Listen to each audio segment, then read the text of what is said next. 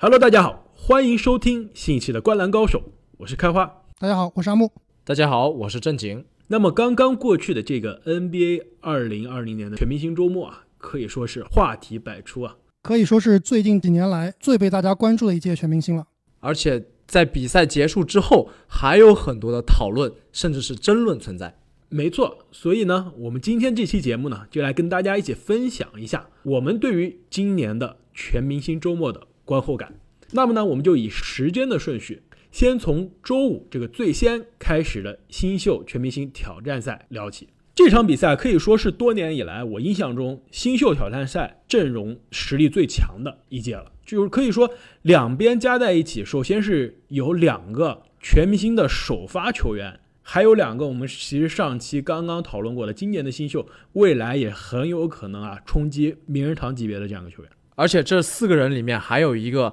曾经一度 MVP 排名前三甚至是前二的球员。而且除这四个就是说最强的四人组之外，其实其他球员有很多，我们之前聊过了很多次，非常有实力，未来是有机会冲击全明星的球员，比如雷霆的亚历山大，比如灰熊的杰伦杰克逊。还有得到全场最高分的 RJ 巴雷特，还有啊，我们别忘了，就是拿下新秀挑战赛 MVP 的黄蜂队的未来的希望迈尔斯布里奇。我不知道你们这场比赛啊，你们觉得你们印象最深的点是什么呢？我觉得最有意思的就是东契奇和吹杨这一对相爱相杀的对决。在半场结束的时候呢，东契奇投中了一记半场三分。而且当时防守他的人正是吹杨，可以说是用一种非常吹杨的方式来结束了这个半场。而且很有意思的是，吹杨看到他进了这个球啊，比东契奇本人还要高兴。结果后面他在全明星正赛上以同样的方式还了一个超远三分。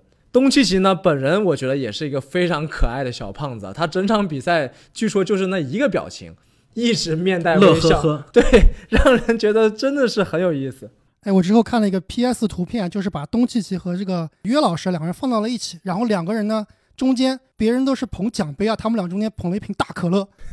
对啊，我们这之前呢讲这个约老师是可乐男孩这个故事，我们已经说了，而且当时我们也说啊，就是感觉东契奇呢和约基奇啊是两个 NBA 的这个白胖子，就是说他们在球场上感觉他们是这个身材有点走样，但是打球其实灵性非常的强，虽然这个身体。爆发性啊，跟其他球员不能比，但是其实他们在关键球的判断上反应真的是比大家快很多。另外就是刚刚这个正经说的这个吹杨和东契奇啊，其实这两个人从选秀大会之夜互换东家开始啊，其实在成长上每步都是彼此相伴的。在去年的这个最佳新秀的排行中呢，两个人也是毫无疑问的前两名。那今年呢，也是同时的进入了 NBA 的全明星的首发。在全明星的周末上呢，也有多次的互动。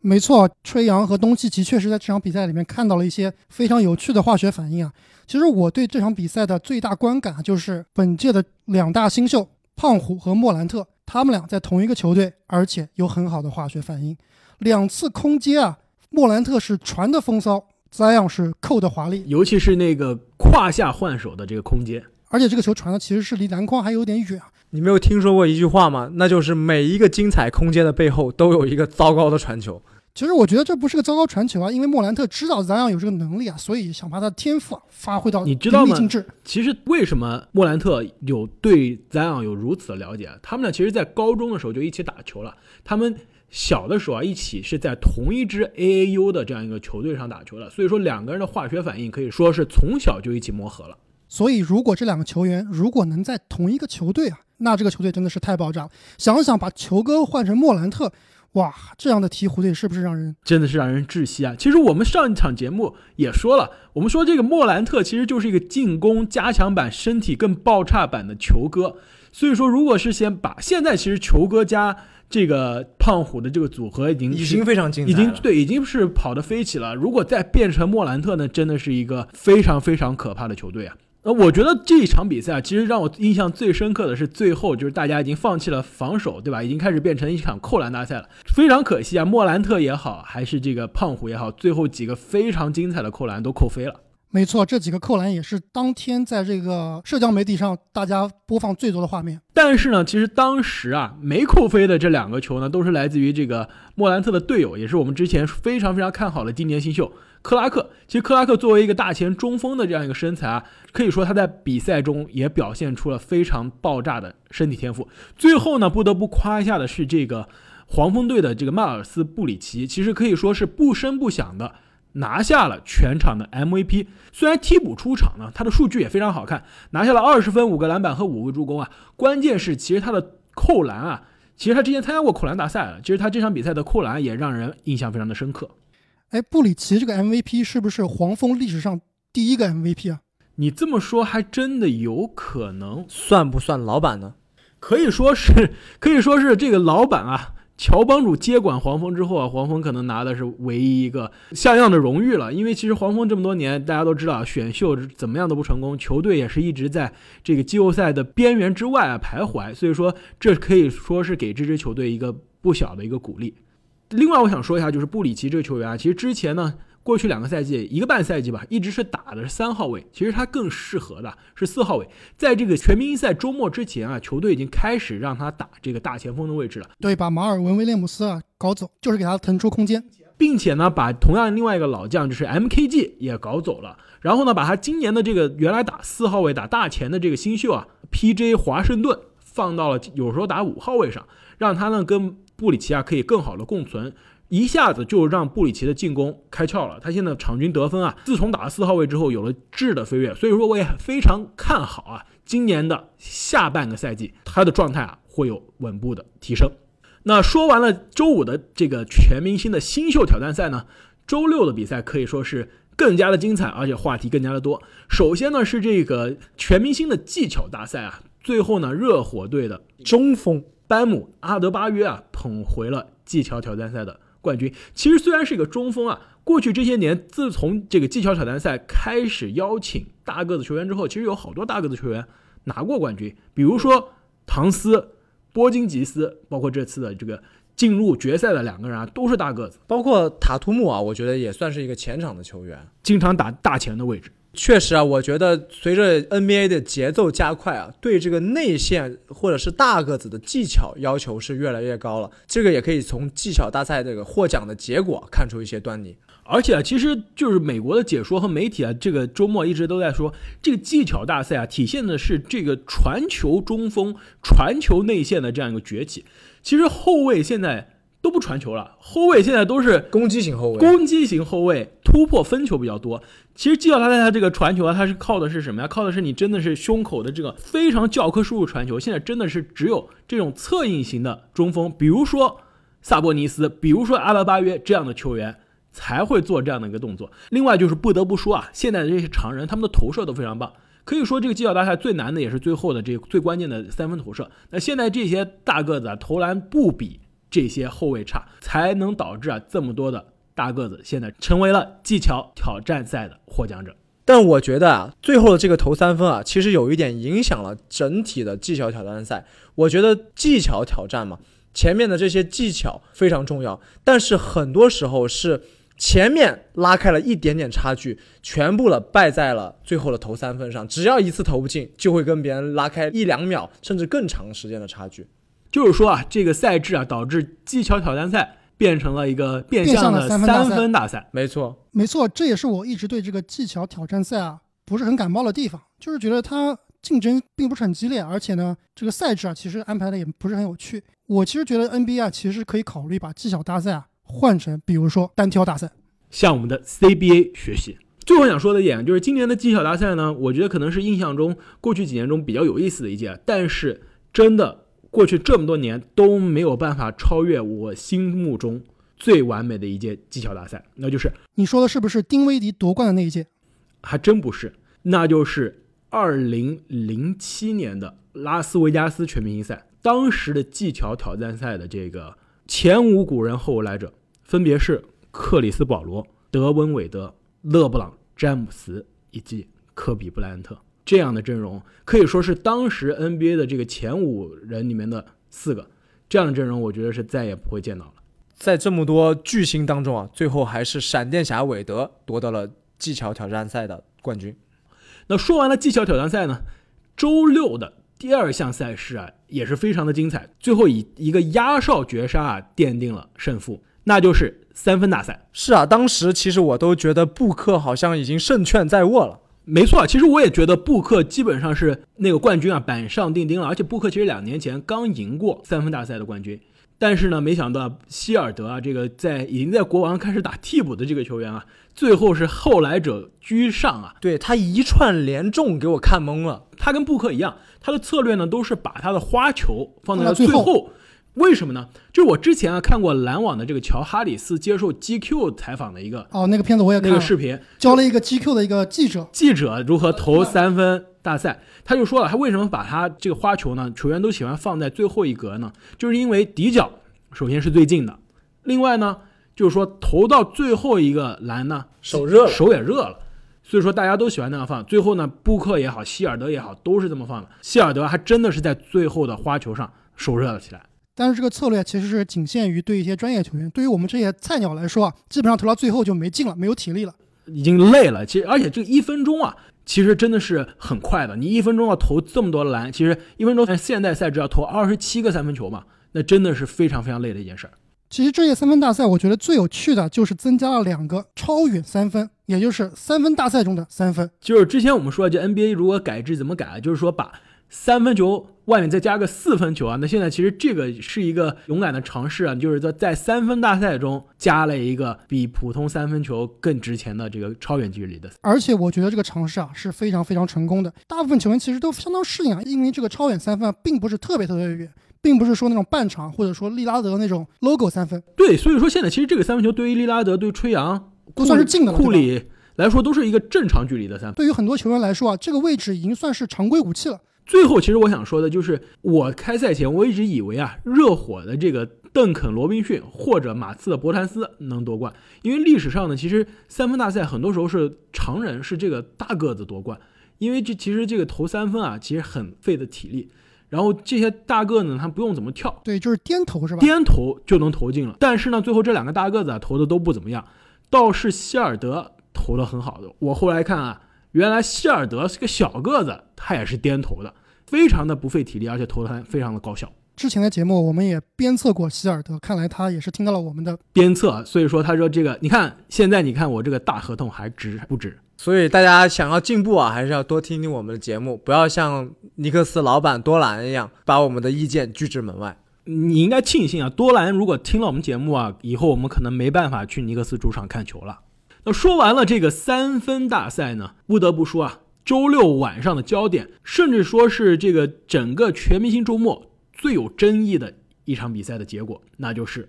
扣篮大赛。可以说，之前我们在节目中介绍阿隆·戈登的时候啊，都说他的这个前面给他的冠名叫做“没有拿过扣篮王的扣篮王”。那现在这个名字真的是坐实了，进一步的加强了他这个无冕之王的地位。而且这无冕之王的地位啊。有可能是再也不会变了，为什么呢？参加过三次扣篮大赛，三次都没拿冠军，两次都是在加赛中啊，以非常争议的方式惜败，而且今年是跟联盟真的是生气了，说我再也不来参加了。所以说他的这个外号啊，永远要伴随他职业生涯的一辈子了。其实啊，我觉得琼斯本身的的确确是一名非常优秀的扣篮者。可以说啊，他好几个扣篮都把我给看湿了。他的弹跳和他在空中的这个舒展的程度，可以说是观赏性非常强的。特别是让人羡慕的是，他在实战中也是一名非常优秀的扣篮王。我记得很多次的十佳球都有琼斯的这个身影啊，在空中摆出一个非常爆炸的而舒展的姿势，把球狠狠地灌进对方的篮筐。我觉得。琼斯的这个扣篮的水平啊，真的是无话可说，我觉得非常非常的强，而且可以说，他虽然今年是有争议，但是放到过去的三届，一九、一八、一七这三年的全明星扣篮大赛都是毫无争议的冠军。而且你刚刚说啊，这个琼斯的扣篮非常的舒展，而且他的力量非常强。其实他的扣篮让我感觉更像多米尼克·威尔金斯，就是力量非常强，非常的舒展。但是呢，我觉得他的这个扣篮啊，跟拉文。跟戈登相比呢，差了一点就是他的优雅性。举个例子，比如说戈登当年的那个从他的这个吉祥物手上旋转的吉祥物手上接球，然后空中自己在旋转三百六十五度的那个扣篮，抡了一圈，对，非常的优雅，可能没有琼斯那种舒展，但非常非常的优雅。今年的那个接了这个侧板的那个空接之后的三百六十度旋转的大风车，也是一样的道理，就是非常非常的优雅。我觉得拉文更不用说了，我觉得拉文基本上就是天外飞仙级的那种飘逸程度啊，他的这个扣篮就是以这个飘逸和优雅著称的。我觉得琼斯非常的爆炸，非常的舒展，但是我觉得优雅和美观程度上啊，真的还是比戈登稍微差了一些。我觉得戈登啊，其实他最可惜的是有两点。第一点就是我们的扣篮大赛很可惜，满分只有五十分。其实我觉得他有好几扣，包括那个做扣，都是超越五十分的。就是一六年他这个惜败给拉文那一年的，我觉得那一年的做扣可以说是过去这么多年我们看过印象最深刻、最震撼的、最震撼的一个扣篮。对，如果有六十分的话，我觉得是可以打六十分的。其实这一点啊，我觉得倒不是说满分五十分太低了，而是这几个裁判啊。给五十分给的太容易了，我觉得有些扣篮其实是可以打低一点的，给更好的扣篮有一定的上升空间。另外，第二点我觉得他很可惜的就是在这两届他发挥最好的扣篮大赛上，都遇到了一个超强的对手，超强的对手。所以说最后两个人真的都非常接近。我觉得颁给谁啊，其实也都有他们足够的理由。但是我觉得戈登可惜就可惜在我刚刚说的这两点。而且其实明明。我觉得联盟可以做好人的，可以把这个奖杯啊同时颁给两个人，让大家共享。其实，在一六年的这个扣篮大赛的争议事件之后呢，就有很多媒体就说啊，当时大家是可以说是事后诸葛亮，说哎，为什么当时不让两个人平分这个奖杯呢？没想到过了四年之后，这同样的事件在同样的人的身上再次上演。戈登连续四个五十分的表演之后，进入了这个加扣，又一个五十分，面对了对面五十分。继续加扣，同样的事情就是四年前上演的一模一样。但是这次联盟呢，所有的解说，其实美国媒体的当时 TNT 的电视台的所有解说都说：“哎呀，我们现场肯定能找到另外一个奖杯的，联盟肯定会有想办法的，不要让他们再扣了，不要继续这个比赛了，就直接颁奖杯好了。”其实，在现场，杜兰特在场边的手势也是非常非常的明显。在比赛结束之前，在戈登和 这个琼斯最后一刻之前，杜兰特已经向所有的裁判表示了一个手势，就是说，请把奖杯同时发给两个人。但是联盟呢非常奇怪，最后完全没有考虑这样一个决定，还是坚持让裁判打分打了下去。其实不给他们两个人同时颁奖杯啊，我觉得是有一点符合所谓的美国价值的。你想一想，美国的几大球里面啊，都是没有平局的，任何比赛必须要决出胜负，所以。很有可能这一点是因为美国人觉得平局其实不是一个很好的结果。但是呢，其实你想一下，在全明星赛的赛场上，在历史上，全明星 MVP 有过评分。其实，在 NBA 的这个其他奖项上，比如说最佳新秀也有过评分。比如说基德和这个希尔就是同时评分了最佳新秀。当年的全明星赛呢，奥尼尔和邓肯同时拿过 MVP，科比和鲨鱼也同时拿过全明星的 MVP。为什么扣篮大赛上一定要分出个你死我活？一定要分出过一个啊，第一、第二呢？都说文无第一，武无第二。其实扣篮大赛与其说是武，更多的是文，因为大家是一个从一个审美的角度，从一个观赏性的角度上去打分的，是非常主观的，真的很难判断出谁真的是真正意义上的天下第一。说到这个主观评分啊，那我们也不得不提一下最后这个非常有争议的打分的事件，那就是最后的这两个人的加扣呢。当时呢，德里克·琼斯从罚球线内一步半起跳，风车灌篮，风车扣篮，可能放在之前每届比赛里面都可能是个五十分，但是以今年的这样一个平均水平来看啊，真的不是个五十分的扣篮，四十八、四十九都有可能。最后呢，拿的是四十八，那就是五个评委中呢，只有这个漫威的黑豹以及著名的 WNBA 的球员帕克这两个人呢给的是九分，其他人给的都是十分。其实呢，这个球呢，其实当时大家也觉得没有太大的争议，可能四十八、四十九都可以。我倒是听当时的美国解说啊，其实这个肯尼斯·史密斯他们都说这个球其实也是个五十分，虽然没有之前的球精彩啊，但是还是值得一个五十分的。所以这个时候我觉得已经开始有一定的争议了。没错，其实这个时候很明显，裁判想控票。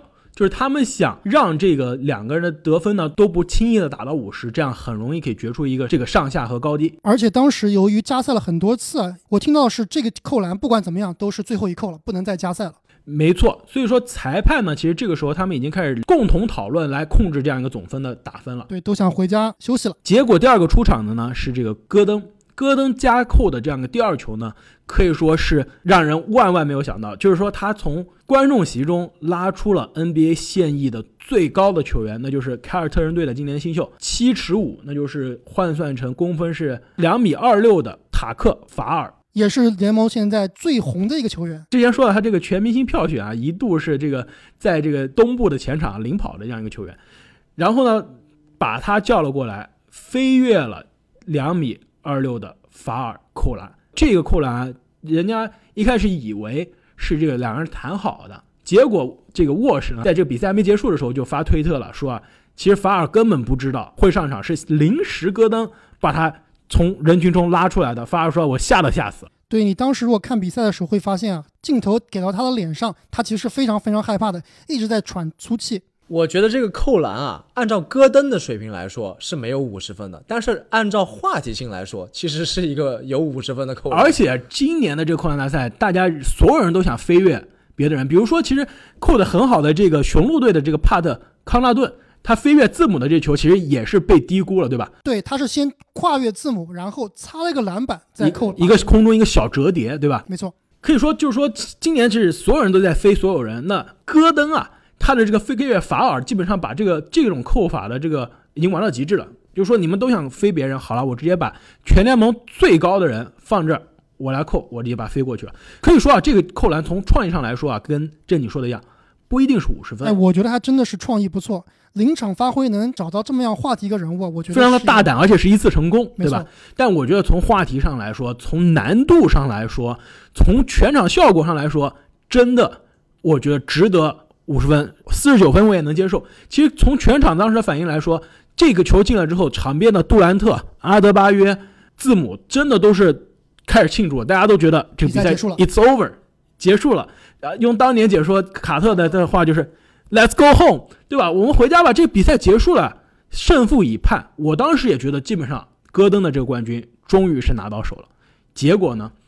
结果就是戈登只需要四十八分就能追平，四十九分就能获胜。他拿到的是四十七分。五个裁判中呢，黑豹打的是九分，皮蓬给了九分，皮蓬九分。另外一个九分呢，来自于德文热火民宿，德文韦德。为什么要强调他是热火民宿呢？因为啊，德里克·琼斯就是来自于热火，而且韦德啊和琼斯还去年一起打球呢，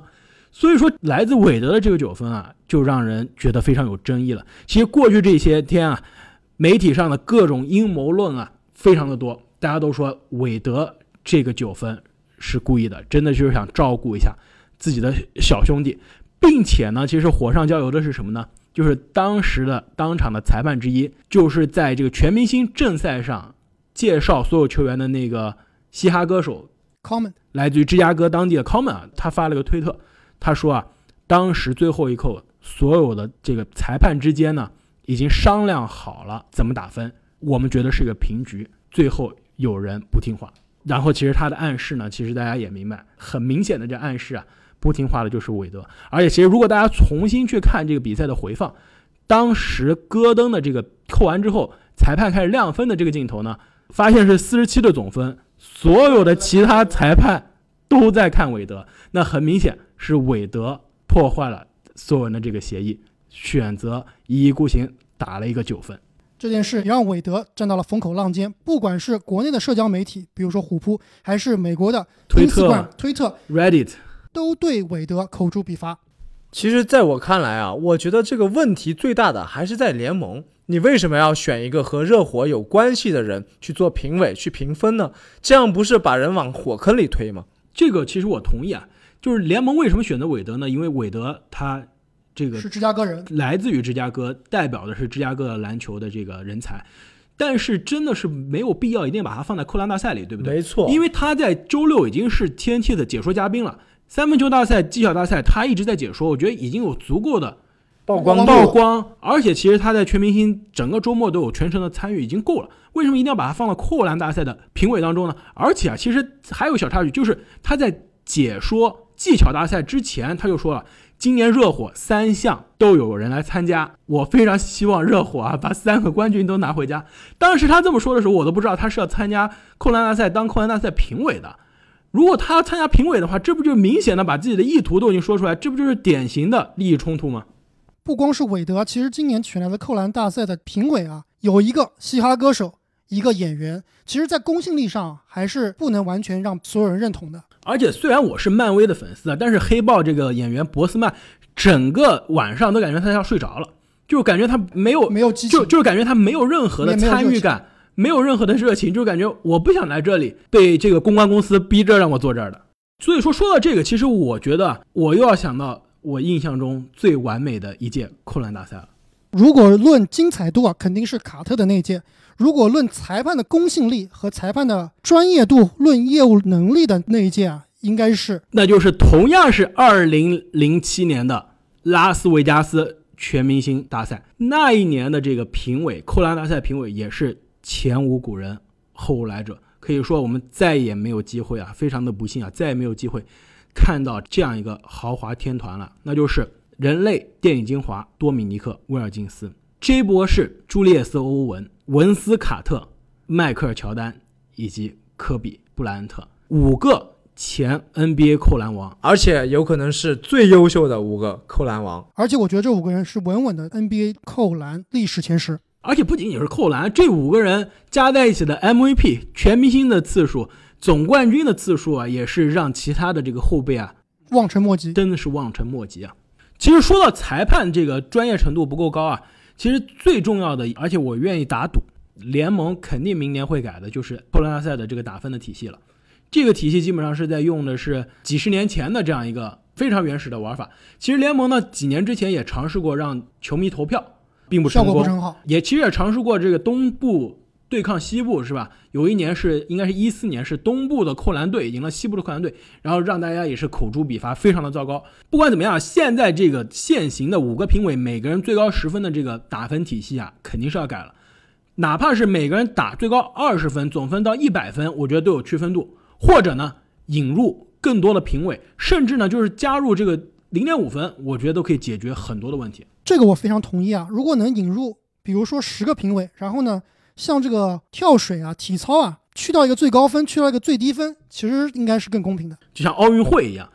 而且其实联盟现在它不仅是这次扣篮大赛之后争议让球迷不开心啊，而且其实让很多潜在的能参加扣篮大赛的人，让这些球员也不开心。我觉得这是联盟它改革的最大的动力。就比如说这个争议出来之后啊，莫兰特他就发推特了，他说联盟这样做，他他首先就觉得裁判让他非常失望，最后他说联盟让我的这个决定更加容易了，就是我不会参加扣篮大赛了。可以说，联盟如果想让球迷更加喜欢这个最受欢迎的全明星项目的话，不得不做出一些改变。那说到改变呢，就不得不夸一下联盟，那就是今年的全明星正赛，周日的这个全明星正赛，在新的这个规则体系下，可以说是大放异彩。耳目一新，令大家其实不得不说，联盟刚公布这个改革方案的时候啊，我是觉得这什么呀？我都有点没看懂。他那个条款特别特别长，我看了好久才看懂。而且是这个他的这个公关媒体公关稿啊，写的真的是逻辑是非常不通。我是看了三遍才看懂，而且我当时是觉得为什么要这么搞呢？就联盟也没有把自己这个改变的动机带来的这样一个好处跟大家解释清楚。其实当时啊，这个介绍出来之后啊，美国的这个网友啊是非常不同意的。Reddit 上这个呼声最高、投票最高的这个留言啊是说。没人想要你这么改，为什么联盟你你疯了吗？其实当时呢，大家是对这个方案非常有怀疑的，但事实证明了，我可以不夸张说，这是我看过的半年多以来最精彩的一场篮球赛，可以说啊是卡哇伊去年东部决赛第七场绝杀了七六人之后啊最精彩的一场 NBA 的篮球赛，无论是从球员的这个腥味儿上来说，观赏程度上来说，还是比赛的流畅性来说啊，激烈程度这个对抗程度，对，真的是无与伦比。而且我觉得，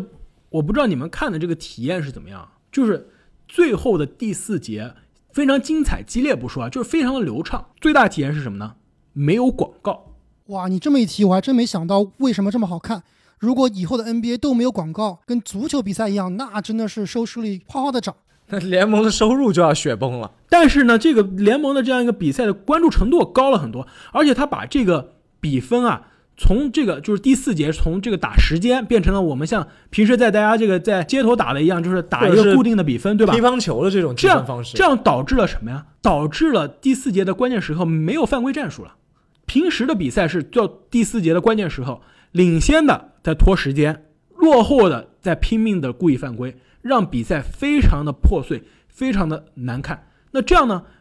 基本上没有无谓的暂停，没有犯规战术，没有拖时间，打得非常的流畅。而且你们知道这个没有广告的第四节一共打了多长时间吗？从头到尾打了四十二分钟，可以说比我们看过的任何一场普通的 NBA 比赛的第四节要长很多。而且那是加上广告、加上暂停的时间，我们这些不加上这些零碎的时间，足足打了四十二分钟，让大家感觉这个真的是很快就过去了。所以说，我觉得这是联盟，我们之前说过，联盟的这个规则是改制的。如果联盟真的要搞季中的这个杯赛、锦标赛的话，很可能我觉得联盟会会愿意在锦标赛的决赛上尝试这样的新的玩法。我觉得真的是在今年的这个全明星赛上获得大家好评之后啊，联盟应该会非常认真的考虑在这个正式的比赛中啊尝试这样的一个赛制了。如果在这个锦标赛里面啊，不按时间，只按比分，比如说满分一百分，谁先到一百分谁赢，我觉得这样的比赛我绝对会去看的。而且这样会导致很多球队擅长的这个罚点球战术啊，最后是使不出来了。最后这些罚球差的球员，比如说戈贝尔，比如说庄神这些，甚至字母啊，甚至字母啊这些罚球比较差的球员啊，价值会体现的更高。另外，其实这个新的改制啊，可以说是拯救了联盟的这个全明星赛。过去这几年全明星赛，其实联盟是一直想让大家更加关注的，但是其实大家很难提取兴趣，因为其实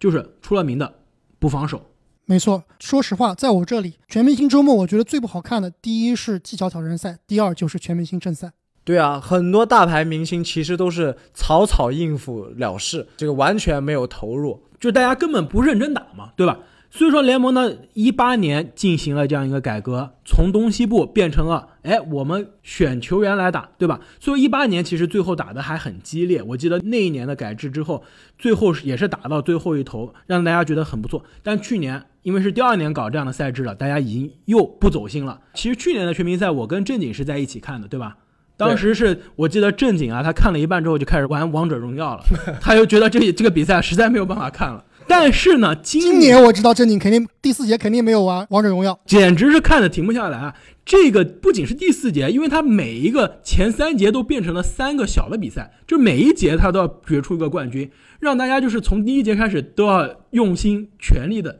去打。那第四节真的是真刀真枪的干。为什么说真刀真枪干？有几个细节。第一，裁判的几个争议判罚。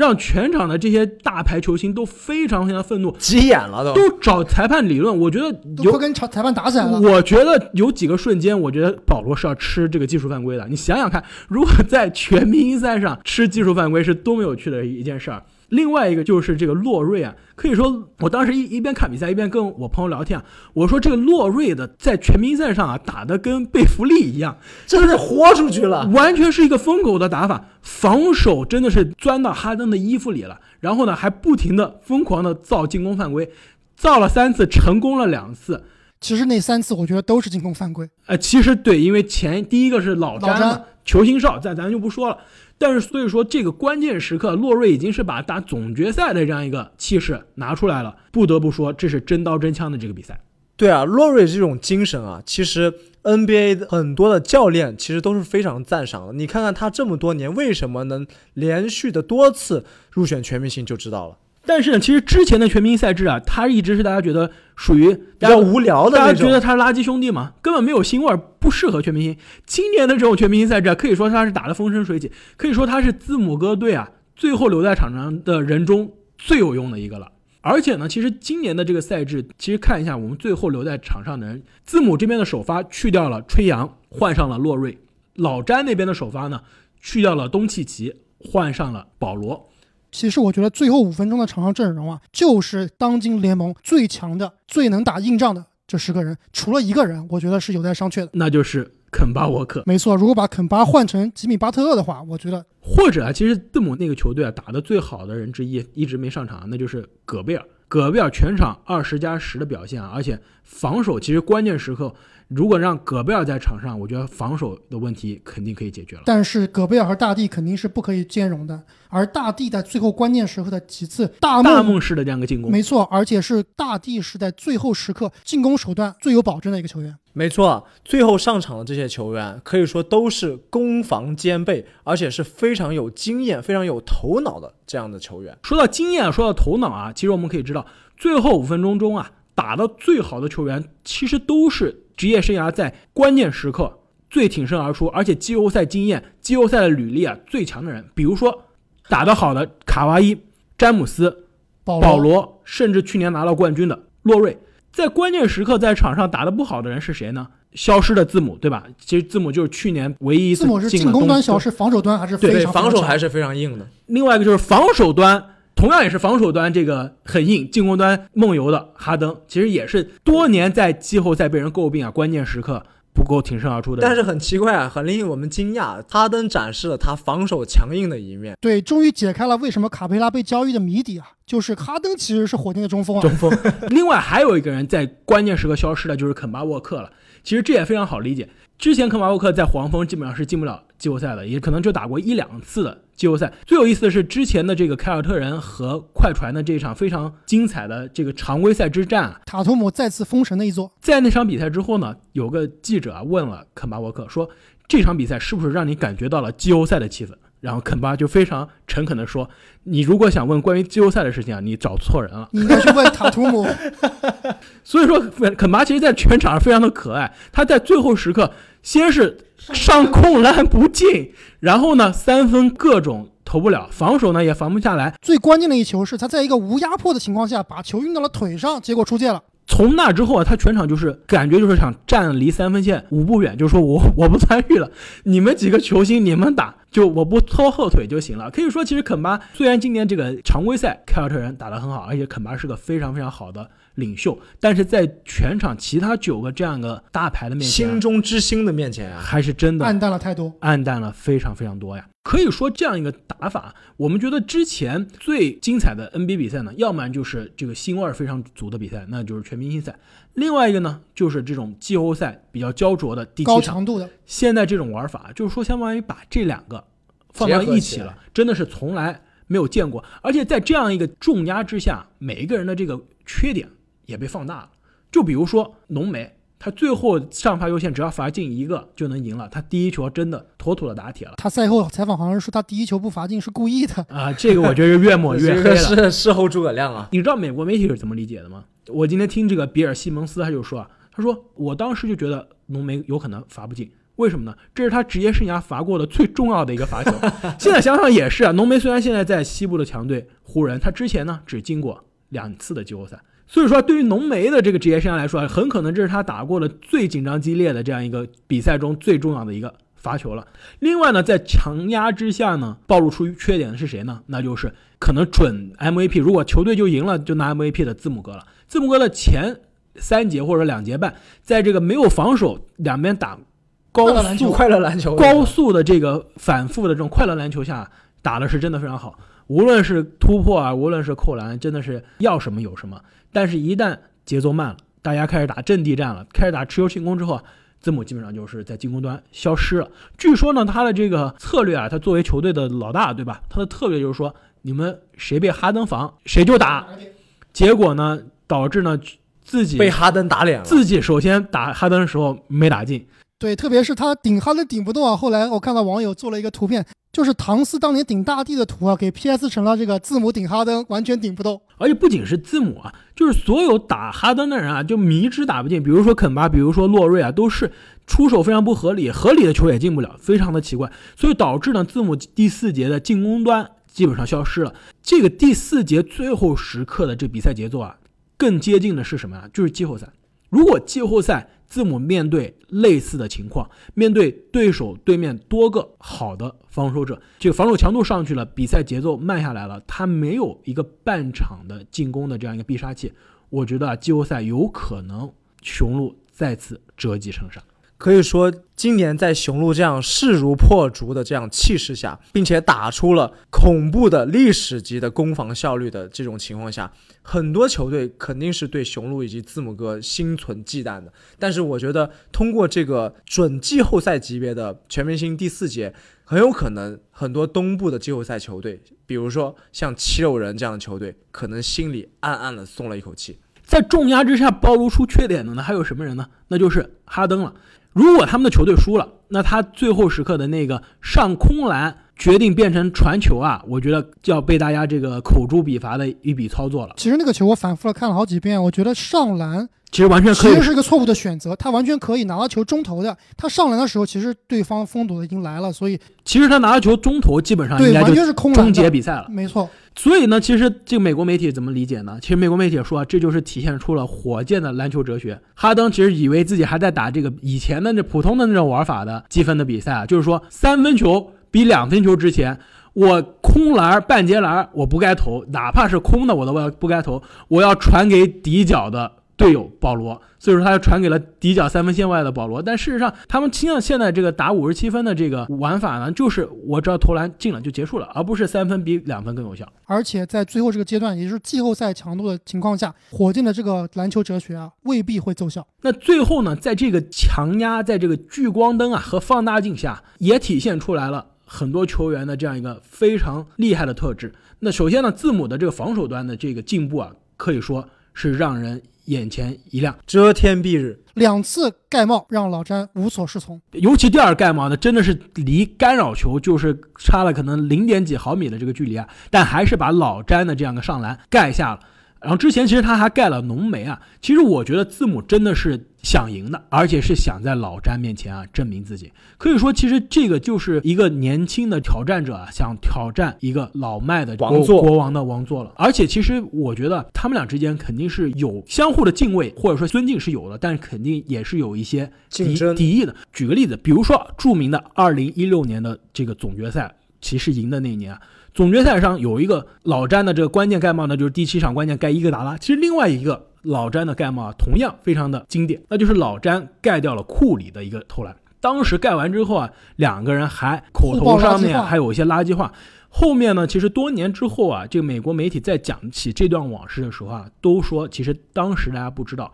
当时老詹的心里是憋着一股气的，不一定说他很讨厌库里啊，但他非常非常非常讨厌美国的媒体和球迷在那几年把库里放到了联盟第一人的位置上。老詹一直是觉得，你们确定他是联盟第一人吗？不光是球技上的第一人啊，很多情况下库里是抢了老詹在这个话题上的风头。包括这个联盟的商业价值上的这样一个关注程度，就老詹当时心里真的是憋着一股气，就想在这个最大的舞台上，在最重要的场合上证明谁才是。联盟第一人，同样的，其实今年的这个全明星赛啊，字母真的也是有这样一个憋着一股气的感觉，就是我要在去年打败我的卡哇伊面前，在多年的这样一个联盟第一人的詹姆斯面前，甚至在这个之前的 MVP 竞争者的哈登面前，我要证明自己。但是事实证明，人类还是比不过机器人。终结者毕竟是没有感情的，效率机器，杀人不眨眼。可以说我们聊那么多都没有聊到这个最终的 MVP 全明星全明星赛科比布莱恩特 MVP，那就是卡哇伊了。之前呢，我觉得前三节都是在打快乐篮球，打得像我们当年这个 CBA 全明星赛的王仕鹏一样，只投三分球，全场进了八个三分。但是第四节真刀真枪开始搞的时候啊，他的防守真的是非常非常的可怕。硬生生的从大帝手里抢下来那个球，真的是把我看得目瞪口呆。没错，其实我如果是字母的话，我心里面肯定在想，太好了，我今年在东部季后赛啊，不用再面对那个男人了。那老詹看到这个球，是不是心里面一虚啊？没错，其实当时我的第一印象就是，幸好啊，今年老詹没有把卡哇伊弄去湖人，要不然我们就真的要大看到结局，看到 NBA 的大结局了。想象一下，就是这次我们看到的这个阵容啊，老詹、浓眉加上卡哇伊这样的阵容，真的是我觉得联盟没有一个球队是可以抵抗的。那说到了这个联盟班的 MVP 卡哇伊啊，其实我心目中的这一届全明星赛的 MVP 是另外一个人，那就是克里斯保罗。不得不说啊，保罗确实发挥的非常不错，让我更加钦佩阿木。各位听众们，也许还记得在我们的疯狂猜想那期节目里面，阿木就大胆预测了保罗将在这个赛季在雷霆重振雄风。其实当时我们没有人相信啊，大家都觉得当时保罗要被交易走了。没错啊，但是事实很快打了我们的脸。保罗这个赛季不但在雷霆发挥非常出色，而且在心中之星的这个全明星舞台上发挥的更加闪耀。所以我觉得他是我心目中的 MVP 啊，有以下这几个原因。第一啊，他这个全场拿下了二十三分，而且呢正负值是全场最高的十三分，关键时刻啊一直在场上。而且你想想，他三十四岁，其实今年呢并不是完全的健康啊，但是他在关键时刻在场上的作用啊非常非常的明显。第四节进了三个三分球。而且呢，他今年还在全明星扣篮大赛上有一个空接接力扣篮。我觉得年轻的保罗，我都不觉得他有这样的身体爆发。今年一下子去了这个雷霆之后，感觉一下子就变年轻了。最后这个大家颇受欢迎、非常成功的全明星改制啊，据说就是克里斯保罗给亚当肖华提的建议。看来炮主席确实有当主席的料啊。那希望这个最近当选的这个副主席啊，欧文可以向我们的炮主席啊多学习学习。你们觉得最后老詹队能获胜的关键因素是什么？我觉得就是他们队能持球进攻的人太多了。最后的五个人，哈登、老詹、卡哇伊、AD、CP 啊，都是可以持球进攻的。看对面呢，其实半场进攻啊，真的可能就恩比德一个人了。我觉得是能打关键球的人比较多。老詹和卡哇伊可都是多次拿过总决赛 MVP 的球员。毕竟腥味要更胜一筹。在我看来，他们最后获胜的关键因素啊，其实是戴维斯 AD。为什么这么说呢？你们看一下最后的几个球啊，老詹队都是怎么进的？基本上都是 AD 拉开，把大 D 骗出去，另外四个人呢站在四个角上，内线完全空虚，一个挡拆，老詹就可以冲到内线。上空篮，好几个球都是上空篮得分，包括制胜的这个关键的罚球啊，也是拉开以后内线空虚，戴维斯切入拿球，直接造成犯规。在半场进攻的这样一个环境当中啊，有戴维斯这样一个能内能外有进攻威胁，并且还能拿出来投三分的这样，而且防守端也不是累赘，而是一个非常非常大的威胁。那这么一看，湖人队啊，今年在季后赛。是不是突然又有戏了呢？那你还得配上周围的射手，比如说保罗，比如说哈登，光靠克鲁索可能还是真不行。所以我觉得全明星啊，最后打出了总决赛的感觉，打出了季后赛最高的强度啊，也是展现出了现代篮球啊新的打法，也就是小个阵容。大个拉出来投三分，挡拆突破靠三分靠空切，最后制胜。最后啊，我想说啊，今年这个全明星正赛的这种真刀真枪，大家拼命打的这样一个架势啊，真的是对得起全明星在 MVP 的奖杯名字，那就是科比布莱恩特。如果科比能坐在场边看这场比赛的话，我觉得他很可能就把衣服脱了直接上场了。我觉得这真的是科比最想打的全明星赛的玩法，那就是在场上啊每时每刻。都倾尽全力的付出，可以说这场比赛上啊所有的球员啊都是带着曼巴的精神在场上战斗。那么，听众朋友们，你们对今年的全明星大赛有什么样的感想呢？你们觉得戈登还是琼斯应该拿今年的扣篮王呢？或者啊，你们心目中印象最深刻的一个全明星周末的瞬间又是哪一个呢？你们心目中的最佳防守球员到底是卡哇伊，还是字母哥，还是哈登呢？欢迎大家在评论区给我们留言。那我们今天就聊到这里，我们下期再见，再见，再见。